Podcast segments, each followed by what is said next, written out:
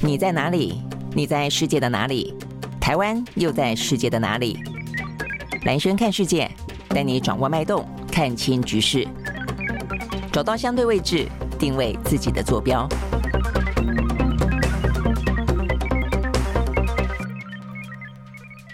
大家好，欢迎收看今天的兰萱看世界。好，今天的话呢，呃，有几个意外事件啊。这个意外事件的话呢，在美国，在中国大陆，哦，这个在呃德国，哦，我想都是在生活当中大家会比较关注的，比较有切身感受的啊。那美国的话，当然还是一样，枪支泛滥啊。这个枪支泛滥的问题的话呢，非常的呃严重哦。所以我们看到的这个美国目前的这个最新的状况，呃，是一位十六岁的啊，这个非洲裔的少年，嗯、他本来要去接他的弟弟回家，呃，这个放学回家的哦。那但是他走错了一个街区，然后呢，大概在类似的位置上面，他按了一个错误的门铃，结果呢，竟然被一个八十四岁的白人的呃这个呃年长的男性哦屋主直接呢从他的家里面轰了两枪哦，呃，一枪打到他的头，一枪打到他的手啊。所以呢，这个状况实在是非常的夸张。而且呢，这个少年照你这样讲啊，这个近距离的射杀应该就是没命了吧？啊，就没。没想到呢，这位少年叫雅尔的哦，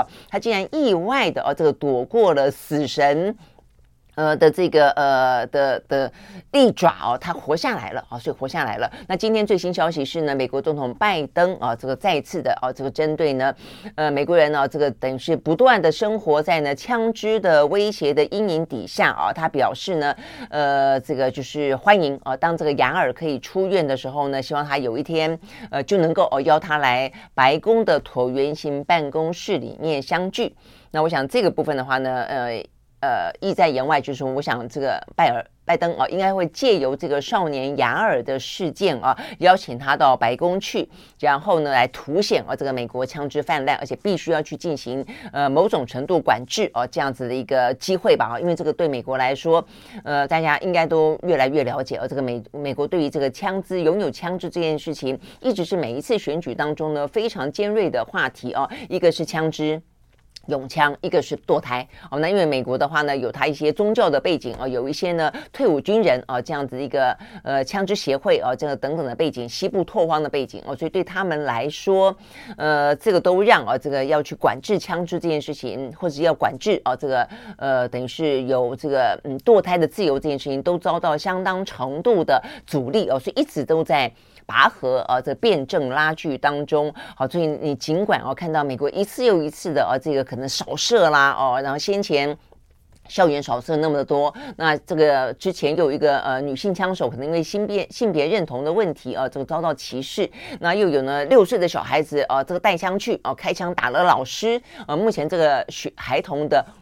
父母亲啊，这个遭到呢呃这个。起诉哦，因为他们等于是在管教当中呢，显然出了问题，而且呢，又让家里面的枪支被呃这个孩童呢轻易的取得。我想这些事情都是呃这个震撼了美国。坦白讲，不止震撼美国，还震撼国际哦这个事情，因为你很难理解哦，怎么会有这么呃危险的事情在社会当中发生？但是美国政府却无能为力哦。那所以呢，现在这个事件又是新的一起了哦。那所以呢，这个新的一起事件是发生在密苏里州的坎。萨市市啊，这位十六岁的非洲裔的青少年雅尔啊，那当然你会看到呢，这个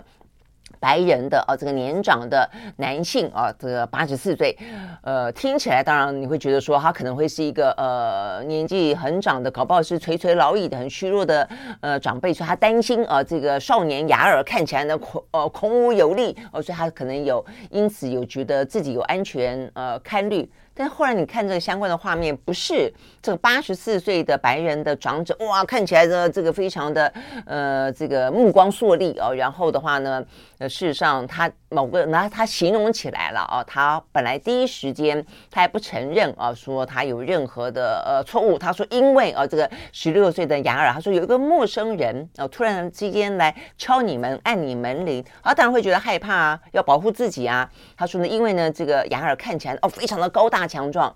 后来你看这个相关的呃影像画面，没有啊？十六岁的少年雅尔看就是一个青少年，呃，瘦瘦的，呃，然后呢，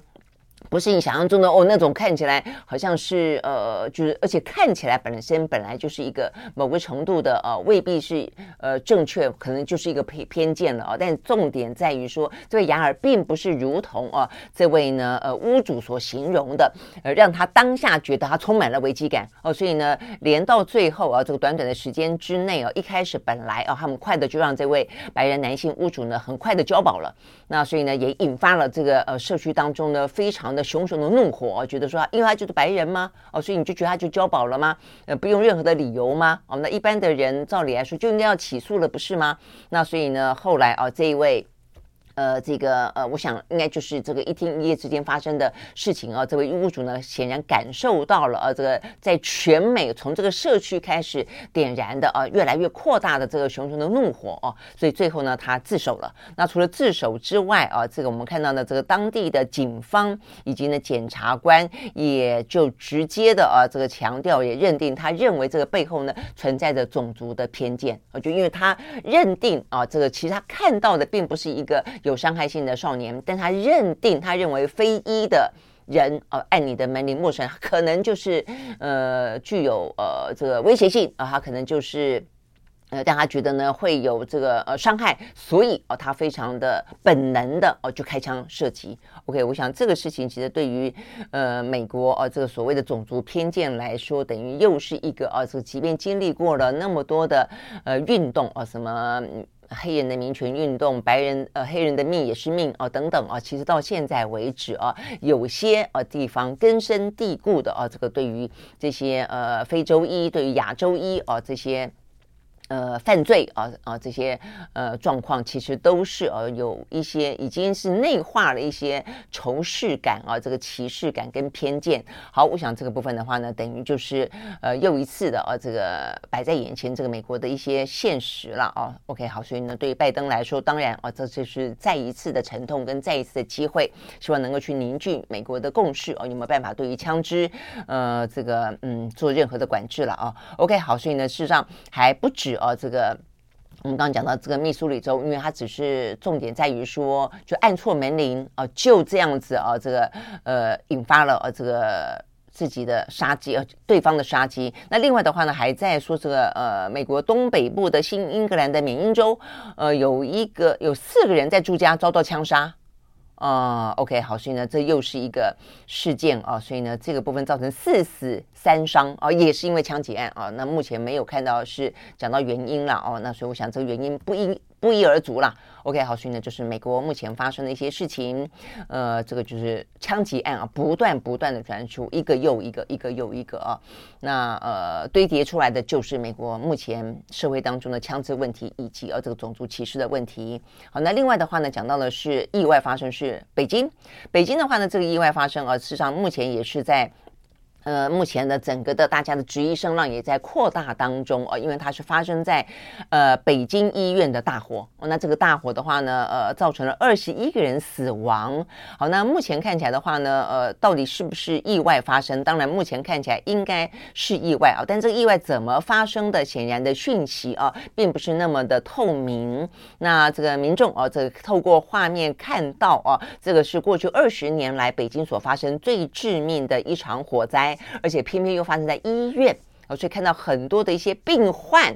呃，在这个熊熊烈火当中哦，这个爬到窗外等待救援，非常的惊险啊。那甚至也看到这个画面，有人要打算要跳哦，跳下呃这个雨棚哦，这个去试图逃生。那但是呢，很显然的呃，并没没有跳，没有跳好，所以呢，就是眼眼睁睁的啊，看到这些。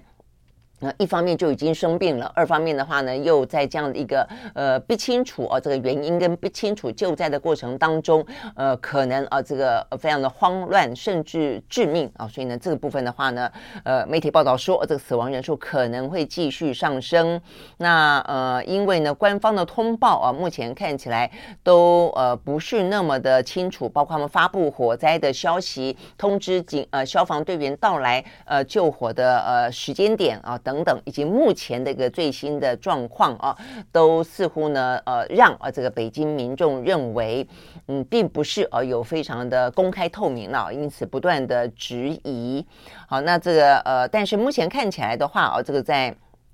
呃，这个说是他们呃医院的住院部哦，是在住院部，呃，所以会住院的通常都是可能会比较不方便啊，这个逃跑吧，哦，反正就是相对来说比较弱，更弱势了，都是比较病呃病情应该是比较重一点的啊，那所以我想这个问题也是会因此来的比较大，还在东楼。哦，是在下午二一点的时候起火的哦。那看起来其实时间很快，四十分钟之内呢就已经把火扑灭了哦。但是呢，没想到四十分钟之内，我就说了哦，应该就是因为住院的关系哦，所以逃生不易哦。所以短短的时间之内的话，目前已知的就已经有二十一个人死亡了。所以他们说这个死亡的人数可能会不断的呃呃这个升高哦。所以你可以想象得到哦，一方面是病患的家属。嗯，二方面当然还有包括医院的员工啊，这个员工跟员工的家属，那包括呢，就算看到这一个呃局局面跟场合，应该也都是会很感同身受的啊，会更加的担忧，因为在医院里面的大火。OK，好，所以呢，这个部分呢是发生在北京啊，这个相关的呃大火啊，这个也是受到了呃相相当的注目。那呃，我刚看到还有个在德国啦，这个德国的话呢是在他们的柏林吧，竟然这个去运运。运动健身哦，在健身房里面呢，发生了这个持刀砍伤的事件，三个人哦，这个受伤，性命垂危哦，所以我想这个现在，嗯，其实啊，这个都。呃，现在的社会哦，其实相对来说，当然各自有各自的原因啦哦，但是呃，这个越来越混乱啊，这个危机四伏。OK，好，所以呢，这个部分是属于呢，在今天看得到的哦，在不同的城市当中啊，这个国家城市当中发生的一些意外事件。好，那除了这个之外的话呢，在今天比较受到注意的啊，这个是。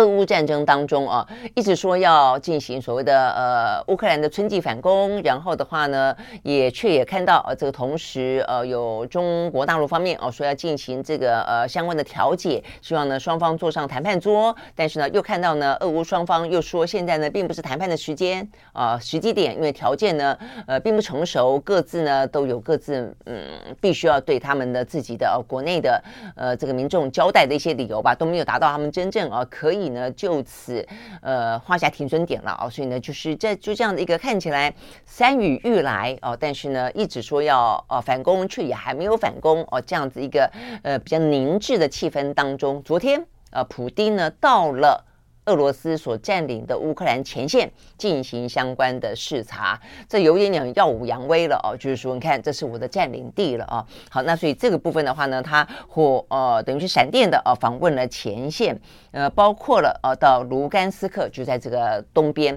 那另外还包括了一个蛮重要的是南边的赫松啊，赫松的话呢就在。克里米亚半岛附近哦，那所以这个部分的话呢，是一个非常重要的军事的要塞。如果大家有印象的话，在过去的一年间啊，俄乌战争的时候，赫松啊一直是呢，呃，在这个激战的过程当中啊，就被当做一个指标啊。所以如果拿下来的话呢，呃，它会非常成功的哦，等于是让呃。俄罗斯所占领的克里米亚呢，跟这个乌东呢连成一气啊，那所以对于呃俄罗斯来说，当然是非常重要的啊。所以呢，昨天呃这个普丁啊就到了啊这几个地方去，而且呢就听取简报，同时说是庆祝东正教复活节的到来了哦。那所以呢，这个就是视察前线吧，鼓舞军心吧。那带当然另外的话呢，也就是。呃，作为一个胜利者的姿态了哦，但是他同时当然他也主持了参加了军事指挥会议哦，他特别提到说他想要听听看前线呃对局势的如何发展的建议啊，要跟他们交换意见。然后的话呢，和特别还讲到说想知道这个赫尔松，还包括呢这个呃扎波罗热啊这个核电厂的占领占领区呃这些地方的一些相关的局势的报告。好，所以呢，这个部分的话呢，在媒体的解读当中了哦，都认为呢，他在两个月内两度视察前线，呃，就代表的是不可退让啊这样的一个呃态度啊，以及呢，就是相当程度的啊，就对于乌克兰想要反攻这件事情啊，这个我想普京想显现出来的是。你你你你要来吗？你来的话呢，可能哦，你们会呃尝到一些苦果吧，哦，所以呢，这个就是特别提到说的，在乌克兰酝酿啊这个大反攻的前夕，普丁呢哦特别造访了哦这些他们的占领区。那但是呢，他这个呃行动啊，事实上在乌呃乌克兰的方面啊，也就是马上的啊这个呃。等于是有点反唇相讥的同时，也展开行动。呃，我们看到呢，在乌克兰方面啊，这个总统府昨天呃，等于是今天的时间啊，这个最新公布了，泽伦斯基也去视察了啊，这个遭到呢俄罗斯呃猛烈抨击啊炮击的啊这个东部的前线啊，这个地方的城镇叫做阿夫迪夫卡啊，我刚看了一下，在东边，所以就是你来视察，我也来视察。哦，那所以我想这个部分的话呢，就是，呃，在用这个嗯视察的行动上面吧，啊、哦，这个代表彼此之间的呃互不相让了啊、哦，所以呢，这个部分就是呃乌克兰的总总统府特别释出的这个画面。不过泽伦斯基还蛮常到前线去的啦，哦，那我想这个部分他也是一样的，呃，特别强调的是他为现场的乌军。呃，这个带来东正教复活节的祝福啊。那我想，一般来说的话呢，前线的将士在战争中本来就很非常需要后后后方啊这些不管是物资的、精神的、心灵的啊这些支持，更何况碰到节庆的时候，那这个复活节对于这个东正教来说，当然是很很重大的节庆了哦。那所以他们呢，呃，就是呃，泽伦斯基还特别的秀出这个影片，他跟士兵们围围坐在一个放着传统复活节蛋糕的桌子旁。边，然后呢，非常呃，这个开心的、呃、鼓舞着他们。大概来说是这个样子。好，我呢，但是我想，呃，这个部分大家最关心的啦，在外界看来就是，所以到底是怎么样啊？这个双方僵持在那个地方，到底还要僵持多久？那呃，可能。目前我们看到这个中方说要进行的调停，坦白讲，我看起来这个呃不是那么的积极了哦，所以呢，你说要他们坐上谈判桌，我相信不是眼前可以看得到的哦，所以呢，那么即将迎来一场春季的战争，那这个战争啊会什么时候发动？会用什么样的一个规模跟局面啊？会付出什么样的后果跟代价？呃，打一场就就结束了吗？哦，就就会看得出胜负吗？还是又是打一场之后，然后又焦灼一段时间呢？那这个战事会不断的拉长吗？我想这都是大家心里面非常非常大的疑疑问啦。哦。好，但是呃，很显然的，这个疑问看不到，目前看不到非常清晰的答案。我们必须这样说哦，这个就是美美方西方阵线当然对于这个乌克兰还是持续的给予军援。那这个中方对于俄罗斯哦，这个虽然嘴巴说要进行斡旋，但是他对对俄罗斯哦，很明显的在外交上、政治上，呃，跟一些其他物资上的这个援助哦，跟后盾，其实也还是啊，非常的坚定哦。所以呢，包括呃，习近平跟。普丁的见面嘛，啊，这个包括呢，这个呃，中国大陆的国防部长跟这个呃，普丁的见面嘛，都是。我想这个部分的话呢，呃，是在我们看啊，这个普丁也造访前线，然后呢，泽伦斯基也造访前线，呃，但是呢，呃，这个目前就悬在那里的一个局势啊，目前还是啊，这个短期无解啊。那这个战争如果非非得要继继续打的话，会打到什么局面？我想这也是大家关心的。好，那这个是。有关于呃这个普普丁呃等等俄乌战争，那呃除了俄乌战争之外的美中之间呢，啊美中之间今天也有一些进一步的呃这个相关的消息，但是也都是在各固各自呢巩固呃自己的盟友，然后各自对对方啊、发动不同形态的呃这个呃战争哦、或者说不同形态的竞争啊、这个相关的新闻了哦。呃，首先我们看的话是美国啊、呃，他们呢最呃昨天啊、这个昨天呢比较算是受到关注的是。他们以呃这个中国在美国纽约呃设立的所谓的中国警察站为由，逮捕了两名的华裔侨领。那除了两名华裔侨领之外，啊，这个美国的检方还指控了至少三十六名的大陆公安人员利用社群网站呢去骚扰旅美的大陆籍的人士哦，所以呢。这一部分的话，看起来哦，等于是在呃刑事的部分哦，都开始进行相关的起诉。这部分是还蛮值得关注的地方，在于说，呃，就是对美国来说，它等于是各方各面的啊，有些是比较属于呃积极的啊，这个有有属于。呃，攻击性或者前置性或者是制裁性的，比方说在半导体啊这部分是呃它的一个某个程度的算是半导体的科技战，但是另一方面的话呢，针对中国大陆所谓的渗透，呃这个部分的话呢，它其实也是非常的啊，呃这个呃紧绷，所以过去的话，很多大陆的人士或者大陆的学者到中呃美国呃这个的。一些呃什么学术研究机构啦，呃一些什么样的企业啦，啊这个都担心会窃取一些比较涉及到国安的或者科技的一些更高的商业的机密。但是针对中国大陆在海外针对他们自己中国大陆的人进行了这个相关的一些行动，这个部分的话呢，倒是第一次啊看到被起诉。不过重点在于说呢，对于美国来说，他的呃这个司法当中的理由当然是这些所谓的呃中国大陆的人，实际上都已经是美国美国籍了。啊，所以等于是，呃，他们指控啊，等于是美国的检方指控中国大陆的公安长臂管辖，把他的手伸进了美国的境内，针对一些不管是已经在美国落地生根的华裔人士，或者是因为呢政治上的理由的一些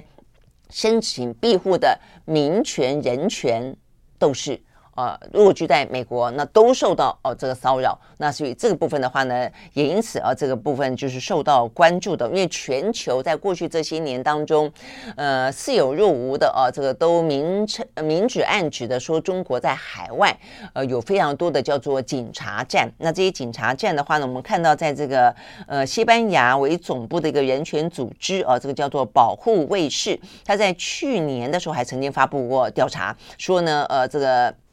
中国在各个地方啊，都设有这种海外的以服务站为名呢，进行呃、啊、这个有点像是呃侦查，那这个警察公安的行动为真正的实实质了啊。那说呢，全球的话呢，说有上百个啊这个这样子的一个秘密警察的据点。那光在美国纽约的话呢，就还不少。那呃，当初呃就有说这个调查说他们跟大陆的。呃，警方啊，实际上就他们的公安呢、啊，实际上有是有合作的，那就会想办法去骚扰这些呢，呃，人权人士啊，然后呢，或者是甚至迫使他们回国呢，这个受审。那但是这一次等于是在。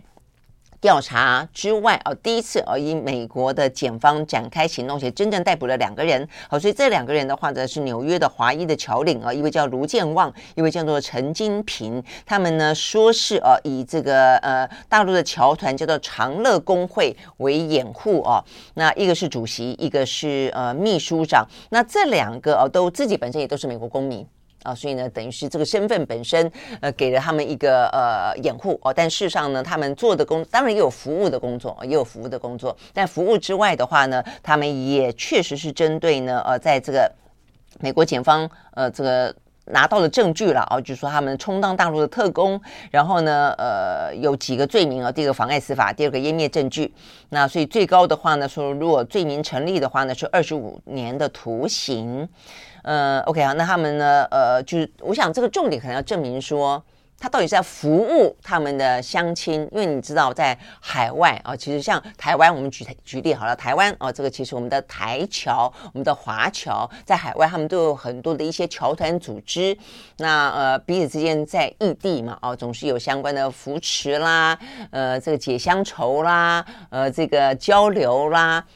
提供各式各样的服务嘛，哦，那所以呢，这样子的话呢，其实你可以去理解，各个国家一定都是这个样子哦，所以这个所谓的长乐工会也是这个样子，他们他们平常提供很多，比方说什么，呃，中国大陆籍的呃驾驶人要更新驾照啦，呃，要做什么样的一些。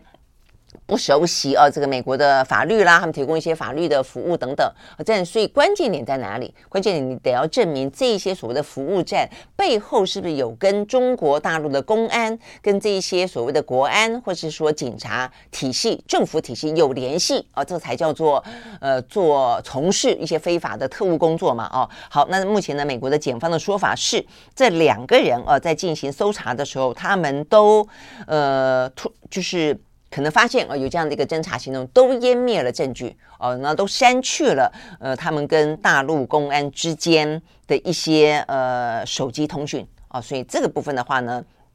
呃，他们说哦，他们有掌握到这个呃实情，也因此哦用这样的一个罪名进行起诉。OK，好，所以呢，我想这个部分的话呢，是还蛮受到关注的，就是说是不是真的有所谓的坐实了啊？这个先前的调查跟传闻，就中国大陆在海外事实上有秘密的警察站。第二个就是说，如果美国采取这样的一个行动的话，会不会给予其他的在欧洲有更多的啊所谓的西班牙所调查的更多的秘密警察站，事实上是在欧洲。哦，所以欧洲会不会采取同样的类似的一个刑事侦查的行为？我想这个部分也是受到关注的。好，但是呢，这个消息出来之后，哦，这个呃，中国方面的外交部马上呃回应啊，说呢，这个部分是美国哦，等于是。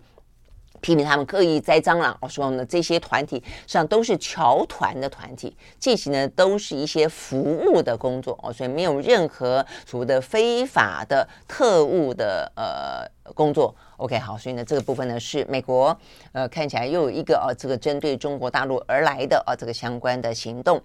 好，那其他的国家的话呢，尤其像欧洲呃有针对中国大陆而来的部分，现在也还都在这个辩证当中啊。这个最主要这一波的辩证是来自于法国总统马克宏，呃，他的一些呃这个访问中国以及他的一些相关的言行啊，所以呢，呃。遭到围剿，他也做了一些澄清。那但是呢，重点目前看起来就是说，他强调啊，对于台海的呃维持现状以及和平啊，还是呃这个法国不变的立场。但是啊，他们认为呢，呃，跟中国大陆也还是要有一定的战略自主的交往啊，不要成为美国的附庸。好，这个话题到现在为止呢，还在延烧啊。那呃，这个华华尔街日报今天特别做了一个报道，我觉得。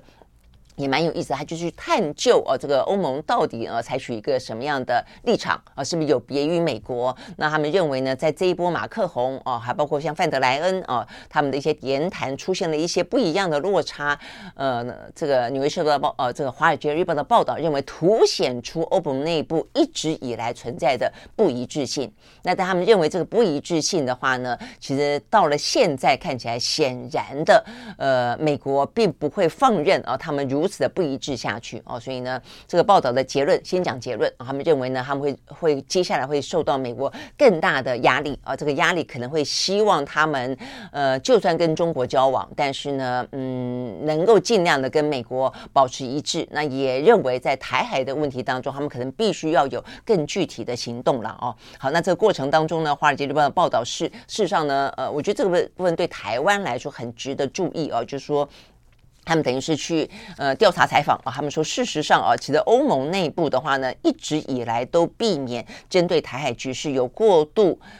细致的、具体的、真正的讨论，而且呢，就算有，都避免在高层进行这个相关的讨论，就代表是他们也采取一个模糊的态度啊，就一方面就是一中啊，就是呃就是。不断的跟美国一样啊，有段时间就不断的重重申一中，就用一中嗯想要糊弄过去就是了啦。那所以该跟中国交往呢就进行交往，该对台湾所进行的口头保证就继续保证啊。但是呢，大家就这样的稀里糊涂过去。呃，但事实上啊，他们讲到说呢，欧盟内部啊。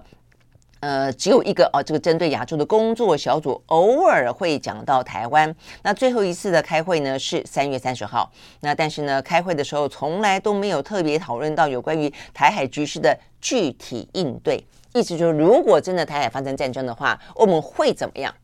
这个部分其实欧盟从来没有认真讨论过，所以我觉得这本其实就是我们今我们这段时间经常看到啊，来自于西方阵营的所谓的盟友不断的强调台海的重要性，呃，希望台海呢维持呃和平，然后呢也警告对岸啊，绝对不能够单方面的企图改变现状，但如果改变现状呢？就像是我们在问美国，如果改变改变现状吗？你会来吗？呃，你会怎么样部署？那这个美国至少看起来他们的一些方案啊，目前也在辩证，到底应应不应该战略模糊，还是应该战略清晰？那呃等等等。那同样的啊，这个欧洲现在也越来越呃在这个台海议题当中掺一脚，但是他们有具体的方案吗？他们会为台湾出兵吗？呃，如果真的发生了战争，他们会怎么样？那这个《华尔街日报》的这一个调查报道里面讲说，没有要怎么样啊，他们并没有讨论过真正的具体的方案啊。那呃，这个曾他们访问一位曾经驻德国驻美国的大使啊，呃，在二零二二年还担任慕尼黑安全会议的主席的资深外交官啊，就是伊辛格，他还说呢，对于很多的欧洲的小型国家来说啊，呃，美中在台海的对抗根本不在他们的注意范围之内。那他认为欧洲国家呢，对于这么重大而复杂的议题，通常都觉得宁可搁置，先摆在一边，反正有点远啊，反正呃，就是他们也觉得可能不见得会发生。好，但是呢，呃，现在显然的啊，这个台海议题已经越来越呃这个紧迫了，不管这个紧迫呃是因为中方的关系，还是因为美国呃这个最近不断的呃升高呃这个台海的局势，来作为他们这个政治利益的获取，我觉得都有都有关系哦。尤其美国其实这段时间以来不断的啊，所以我觉得这部分真的很讽刺了啊，就是一方面它催化了啊这个台海危机，让台湾置身于更高的风险当中，这也是美国的呃我们昨天讲到美国的众议院的外交委员会的委员长麦考锡他就这样的讲，他就。说，呃，他就说，呃，你一方面又升高了呃这样的一个局势，你一方面又不不把该卖的呃这个军军火给台湾，那也不是等于就是替台湾招揽啊、呃、这个战争吗？所以这话坦白讲啊、呃，这个讲的还蛮蛮。部分哦是很很真实的哦，就是说相当程度的风险是来自于这些年来是来自于美国的介入哦。那如果你把我们置身于更高的风险当中，你却又哦这个不摆明你要给多少的支援，或是说有些支援又不到位的话，那你到底是台湾平白的哦？呃，这个等于是遭遇到更多可能成为战场呃这样子的一个可能性跟几率嘛？哦，好，所以呢这个部分的话。也是哦，我们目前看得到，就是说，所以对欧洲来说也是一样。你不断如果说对于欧洲来说，你要跟美国站在同一个阵线的话，那么当然你就必须负责任的啊。呃，在呃增加台湾风险的同时，你必须要给予台湾更多的实质的具体的援助才对嘛？哦，OK，好，那不过当然，呃，欧洲目前跟呃华府采取的状况并不是完全一样的，他们也不太赞成啊。这在《华尔街日报》的报道当当中讲到说呢，呃。马克宏的发言代表了部分欧洲领袖的想法，就是他们其实也不太赞成，也还蛮担心华府鼓吹台湾宣告独立哦，那个意见越来越强烈。那这个部分的话呢，其实他们认为呢，平添了啊这个台海的风险，呃，增加了中美的摩擦，未必有利于这个世界的大事。好，那所以呢，就是讲到啊这个欧洲这段时间为什么会有这个马克宏的言论的出现，以及呢，实际上不只是马克宏，他背后还有更多的呃，也是有一些欧洲的。就是持这个态度，那这个态度的呃原因是什么啊？但是当然，《华尔街日报》的说法是说呢，呃，还要想那么模糊很难啊。他认为呢，华府啊会继续的施压。OK，好，那但是呢，在这样的一个呃《华尔街报日报》报道的同时，我们看到呢，呃，这个嗯嗯，这个欧盟啦，哦，这个欧盟方面的话呢，我们也看到今天他们呃特别提到啊，这个对于。欧洲就范德莱恩啊，这范德莱恩已经跟马克龙比起来，算是比较呃，在这一次的到访当中有特别的啊，这个强调台海，然后反对台海和平，反对啊这个中方呃片面改变现状。但他也还在最新的啊这样的一个谈话当中特别提到，呃，怎么样子跟中国不要采取脱钩的态度啊，但是啊可以有效的降低呢中美之间摩擦的风险。好，那这个部分的话呢，呃，进一步去佐证啊，这个欧盟他们的自己想要走自己的路哦，他们现在呢也刚刚通过一个呢欧盟晶片法。那这个欧盟晶片法的话呢，看到啊这个部分。是欧洲议会、欧洲理事、欧盟理事会跟欧盟执委会三大机构，呃，在昨天针对欧盟的晶片法呢达成了最后的共识啊，所以呢，基本上就是准备要通过了啊。他们决定要投注四百三十亿的欧元，要替欧盟自己打造在地的自给自足的晶片战争。好，所以这个部分的话呢，意味着就是第一个，美国事实上先前是五百三十亿美金嘛啊，也就是晶片法案啊，那所以呢，大量的啊，就等于是要去围堵啊这个中国的同时要。想办法打造属于呢这个美国自己的晶片自主的啊这样的一个生态的环境跟他的能力，那他希望把这个欧盟邀请进来，但是欧盟现在看到这个局势，他也打算自己花一大笔钱啊，这个呃美国是一点六兆台币，呃欧盟的话等于是一点四兆台币，他们也要打造属于自己的啊这个晶片的供应链，也要吸引外资的设厂啊，那所以他们也说，他们希望能够让晶片。呃，生产的能够有自主性，然后呢，降低对外国的依赖哦。所以显然的，他们不只是哦要降低对中国的依赖，他们也不打算哦要不断的只是能够看着美国的脸色而已啦哦。所以呢，针对这件事情，我们看到呢，这个晶片法达成共识之后，欧盟执委会负责内部市场政策的执行委员呢，布勒东，他特别呢在推特当中发文，他说呢，在去风险化的这个呃地缘政治重要的背景底下，欧洲正在想办法把命运拿回自己的手中，OK，好，所以这个话虽然他讲的是晶片法案啊，但是事实上，呃，你把晶片两个字拿拿掉的话，也就跟法国总统马克龙讲的话是事实上一样的啊，所以呢，事实上欧盟。确实看起来，呃，虽然大部分的呃政治跟军事看起来是跟着美国的脚步走，但是他们正在其他的部分的话呢，都是只是明说不明说哦。他们呢，这这在战略自主的呃策略上面来说，我坦白说是看起来是蛮清晰的哦。好，所以呢，这个部分的话呢，对台湾来说，当然也要有一些呃警惕哦，就是说当他们在他们自己的战略自主很清晰的时候，对台海的局势会不会就采取一个相对模糊，我觉得这是比较值得关心的。好，所以呢，这个部分是讲到啊，这个欧盟的讯息。最后一个讯息蛮重要的，是即便呢，这个美中之间啊，或者以美中呃为主的两个集团之间啊，都还是各自的有一些呃角力啦啊，这个各自的一些呃战略啊，在酝酿在实践当中啊，但是在东。中东地区的话呢，诶，最近的话呢，出现了相当程度的和平的气息啊，所以呢，这个是呃，这个来自于啊，这个外媒的报道，特别讲到说呢。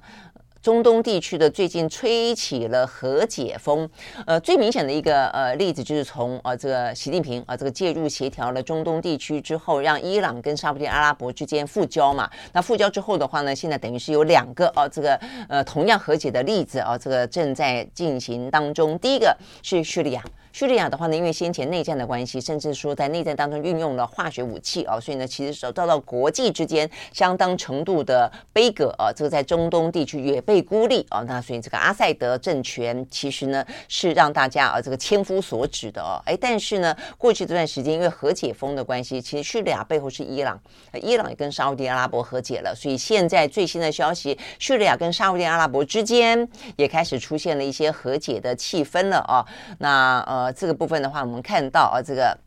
叙利亚的外长啊，这个叫做梅克达德，前一个礼拜才到沙利阿拉伯进行访问。那目前最新的消息呢，沙利阿拉伯的外长啊，这个叫做费瑟的，他现在呢到了叙利亚啊，这个见了阿塞德，双方呢在大马士革呢会面。啊，所以呢，目前这个会面呢，象征的是他们呢将要进行和解。然后哦，他们特别提到说，这是叙利亚二零一一年爆发内战以来首度的迎来了沙乌地阿拉伯的啊这个呃官员到访啊，所以呢会终结沙叙两国外交冰封十多年的局面啊，那让双方的关系进入新的时代。那我们看到呢，这个阿塞德也特别提到，叙利亚跟沙乌地阿拉伯维持健全的关系应该是一个常态，不不单是有利于两国，也会有利于阿拉伯世界的和平。OK，好，所以呢，就是讲到呃叙利亚啊，那再来的话呢，另外一个是卡达，卡达呢从二零一七年哦，因为呢被指控啊，中东地区指控说他呢呃这个资助啊这个恐怖组织。所以他也被外交孤立啊，所以很多国家都跟他断交哦。所以呢，在这样的一个局势底下，哎，这个卡达呢，现在目前看起来也出现了一个不一样的气氛了啊。呃，卡达的外交官员说，他们正在跟沙阿联啊阿拉伯联合大公国，在未来几周之内，会让关闭已久的两国大使馆恢复运作。好，那所以这个部分的话呢，其实呃，卡达也是跟伊朗关系很近哦。那，就是他也跟着伊朗啊，这个在也门介入了一些呢，可能恐怖行动吧，被指控了，他们这样被指控着。呃，但是他们也说，他们有进行一些和平行为啊，比方在叙利亚啊，也帮助一些呃这个难民啊，可以呢呃有个通道啊，这个可以离开叙利亚。但总之啊，这个卡达呃，在过去这些年还是被这个多数的啊这个中东地区的国家给。外交孤立啊，但是现在你会很清楚的看到啊，呃，伊朗跟沙乌地阿拉伯之间等于是一个很明显的结啊，这两个大国之间，当这两个大大国之间呢，一旦复交之后，跟伊朗相关的这些国家也因此也都受到了以沙拉沙乌地阿拉伯为主的这一方面的盟友的接纳了，包括了卡达，包括了叙利亚。OK，好，所以呢。这一部分的话，你看到，这个，所以他们在讲说呢，是不是啊，这个中东吹起了外交的和解风？那只是说，我也有一个疑惑了啊，就是说，如果他这个和解当然是一件好事哦，但是如果说呃，他们做的一些呃侵害人权的、进行的一些恐怖攻击的事情，并没有呃真正的和缓下来，那背后的因素也没有完完全全化解，那只是现在看起来呢，呃，基于这样的一个呃气氛，或者基于一个。外交当中的彼此利益的当前需要而暂时的和解，会不会有一天哦，呃，这个和平也是很脆弱，很快的又会被摧毁呢？不知道啊。但是不论如何，呃，总是好的啦哦。那所以呢，这个中东的和解风目前正在吹，会吹到什么程度啊？可以真的让中东呃这么多复杂的啊这个。呃，这个等于是部族之间的、宗教之间的、国家之间的啊，这些呃错综复杂的恩怨情仇，能够真正的得到化解吗？我觉得有点难啊。但是如果说至少会认为和平是重要的，大家尽力的、致力的去促成它，那么也会算是一件好事啦。OK，好，所以呢，这个部分的话呢，是来自于中东地区啊，这个最新的消息。好，那在台湾来看的话呢，侯友宜今天下午要出访新加坡了啊。那所以这部分他的。的表现啊，在这个总统选举的舞台上是受到关注的。那昨天郭台铭的话啊，这个他的呃记者会啊也受到关注。他说他接下来的话呢会展开